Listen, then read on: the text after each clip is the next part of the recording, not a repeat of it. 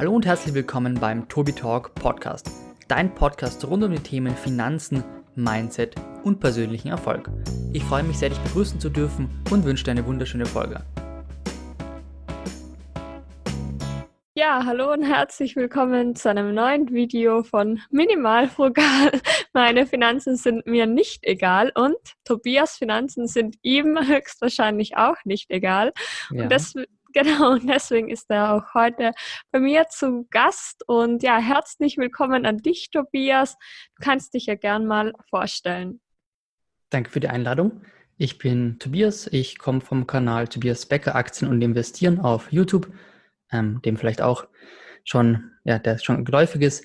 Und ich bin Student aus Wien, BWL-Student und habe eben nebenbei mir was Kleines aufgebaut mit YouTube-Kanälen, mit Videokursen und so weiter und so fort. Ja, und ich investiere, was auch, glaube ich, der Hauptfokus ist, warum ich heute hier bin. Ja, super. Freut mich, dass du hier bist und die Zuschauer bestimmt auch.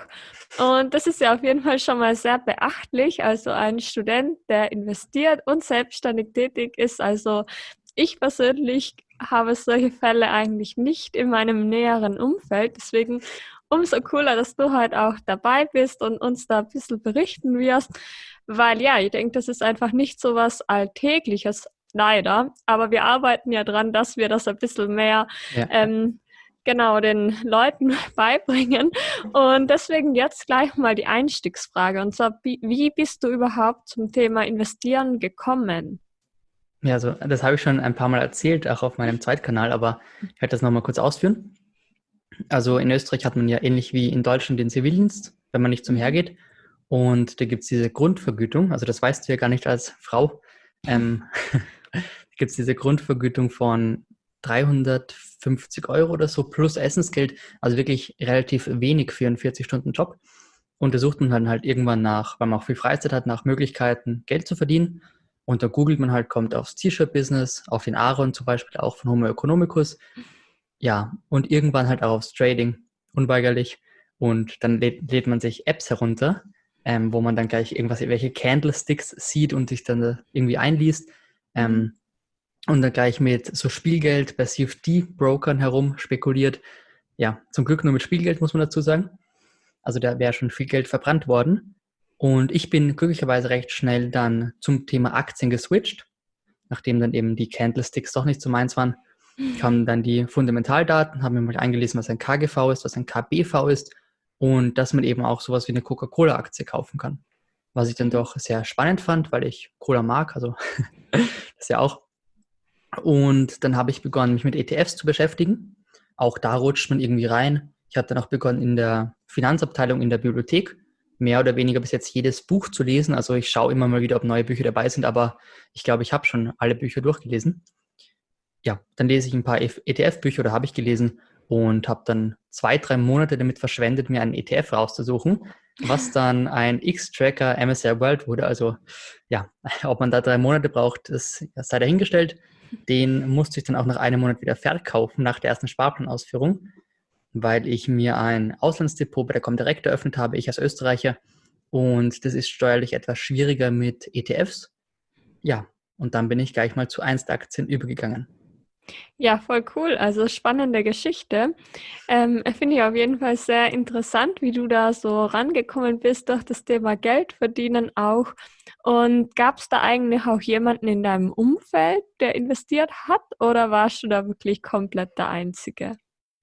Das bin ich immer noch. Also ich bin immer noch in meinem Umfeld so der Einzige, bis auf einen ja, näheren Verwandten, den ich jetzt auch dazu bewegt habe im Corona-Crash ähm, das Wort würde ich rausschneiden auf YouTube, das kommt nicht so gut beim Algorithmus an.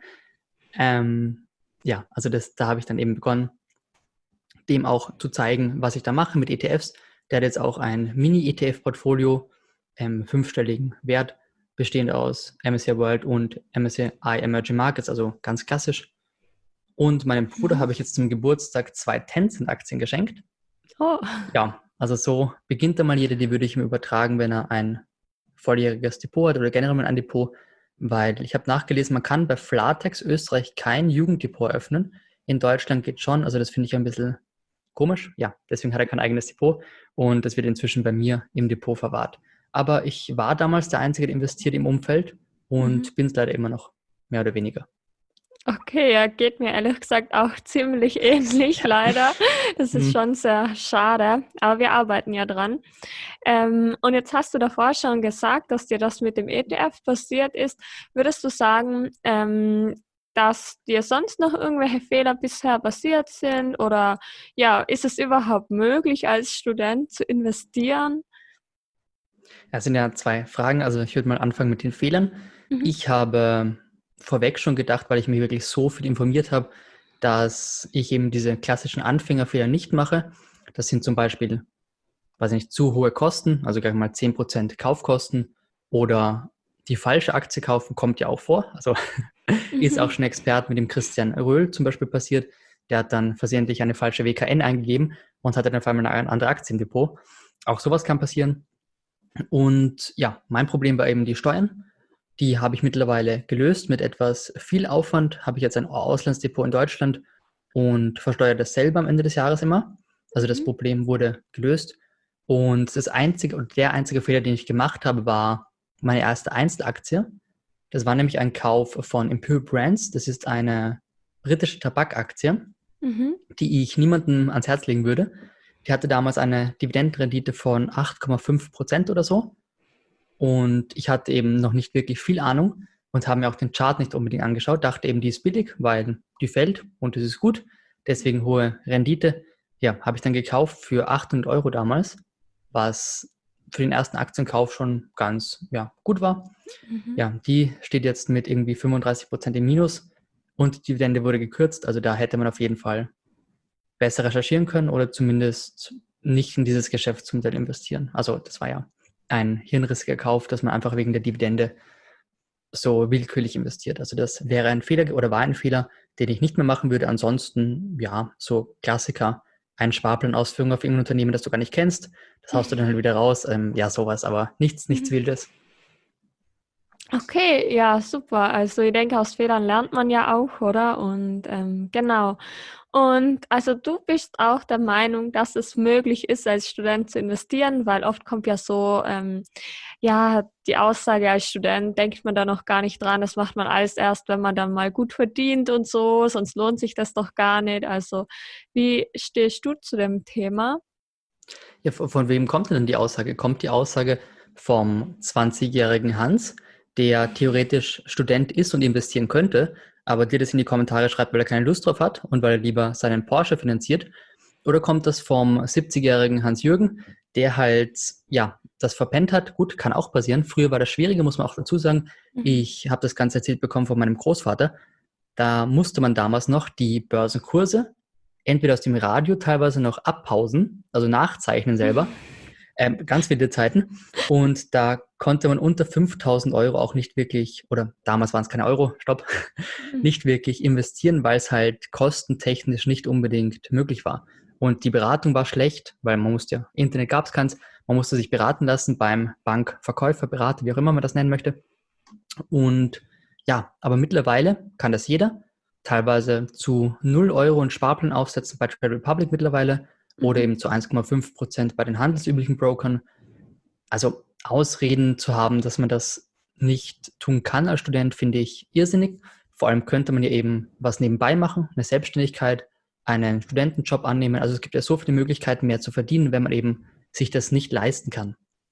Ist eben auch die mhm. Frage, ob man das möchte, ob man sich das leisten möchte und ob man gewillt ist, eben ein bisschen zurückzutreten, also den Lebensstil ein bisschen anzupassen und nicht in Saus und Braus zu leben, was man ja auch nicht zwingend muss.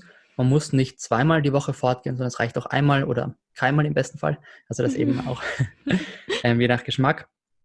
Ja, also ich glaube, Ausreden gibt es genug, klar, aber es gibt auch noch mehr Gründe für mich zumindest damit anzufangen und ob es sich lohnt, ja natürlich lohnt es sich. Also Thema Zinseszins, hat auch Albert Einstein gesagt, das ist das achte Weltwunder, meint er, ähm, der ihn kennt, der profitiert davon und der ihn nicht kennt, der zahlt ihn. Und es stimmt einfach, wer heute 1000 Euro investiert und das Ganze 50 Jahre liegen lässt, der ist wesentlich besser dabei als eine Person, die erst in 20 Jahren dann die 1000 Euro investiert. Das ist einfach Fakt. Mhm. Wenn du auf den breiten Index zumindest setzt, also was soll da groß das Problem sein? Auch wenn du nur mit 25 Euro im Monat starten kannst. Ja, voll. Also sehe auch ganz gleich wie du ich denke, das sind wirklich oft einfach das fehlende Wissen oder irgendwelche Ausreden eben hinderlich.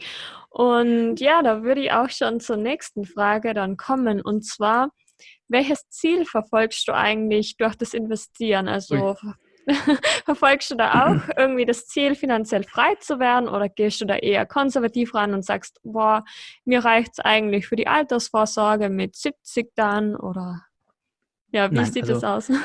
ja, also konservativ gibt es nicht. Ich bin da sehr aggressiv bei meinen Zielen auch und ich mache ja, wie gesagt, nebenbei recht viel, was wirklich schon ein sehr schöner Monats, ein schönes Monatsgehalt wäre oder vier Monatsgehälter von manchen Menschen. Also ich habe es aktuell nicht schlecht. Ich zahle mir aber aktuell noch nichts aus. Das heißt, ich habe noch nichts davon. Mhm. Aber ich arbeite eben sehr viel an dem Ziel und ich versuche einen Großteil davon zu investieren, wenn möglich.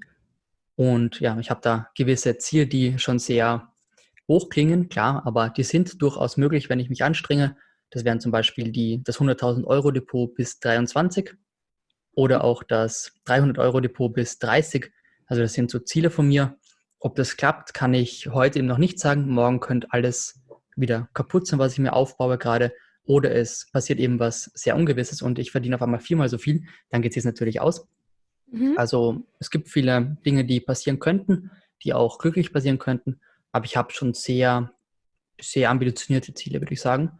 Und ja, auf jeden Fall die finanzielle Freiheit. Also einfach vor allem viel zu reisen und mhm. zu tun, was ich möchte. Das heißt nicht, dass ich nicht arbeiten möchte, das ist klar. Mir geht es vor allem darum, dass ich nicht in einem Angestelltenverhältnis arbeite. Also mhm. ich würde auch gern bis 60 hier meine Selbstständigkeit ausüben. Das stört mich nicht, wenn ich es noch körperlich kann natürlich. Mir geht es einfach darum, dass ich nicht auf einen Chef hören muss. Das ist so mein Hauptfokus. Und natürlich, dass ich ortsunabhängig arbeite. Also ob ich finanziell frei bin oder nicht, das ist jetzt nicht der Hauptfokus, sondern mir geht es eben vor allem darum, dass ich auch auf also nicht Bali oder in Norwegen arbeiten könnte und das eben ohne Einschränkungen. Also dass ich dann nicht hier zu Hause sitzen muss und das acht Stunden lang am Tag, sondern wirklich von überall, theoretisch auch mhm. hier mit dem Mikrofon, Podcast aufnehmen oder eben am Handy irgendwas. Also das ist so mein Hauptziel.